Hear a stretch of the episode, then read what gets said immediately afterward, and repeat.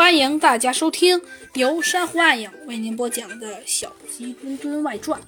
那他们的破绽在哪里呀？陈先生还是不明白。小鸡墩墩这时上前一步说道：“耶，陈先生，长时间曝光拍摄流星雨，背景的星空应该是模糊的，而不是清晰的。”因为相机随着地球自转而移动位置，星星会变成发亮的线状，由此断定小王的照片是 PS 的。观赏流星雨的现场在郊区，那里一片漆黑。小王必须打开大车的大灯以后，才便寻找陈先生的车。找到后，他会借着灯光马上作案。不料忘记关闭了行车记录仪，拍下了整个过程。